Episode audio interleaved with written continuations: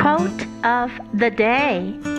Real life is about reacting quickly to the opportunity at hand, not the opportunity you envisioned, not thinking and scheming for the future, but letting it happen. By Conan O'Brien.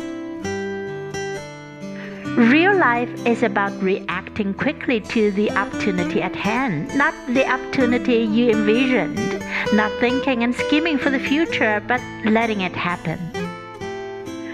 Word of the day Envision. Envision.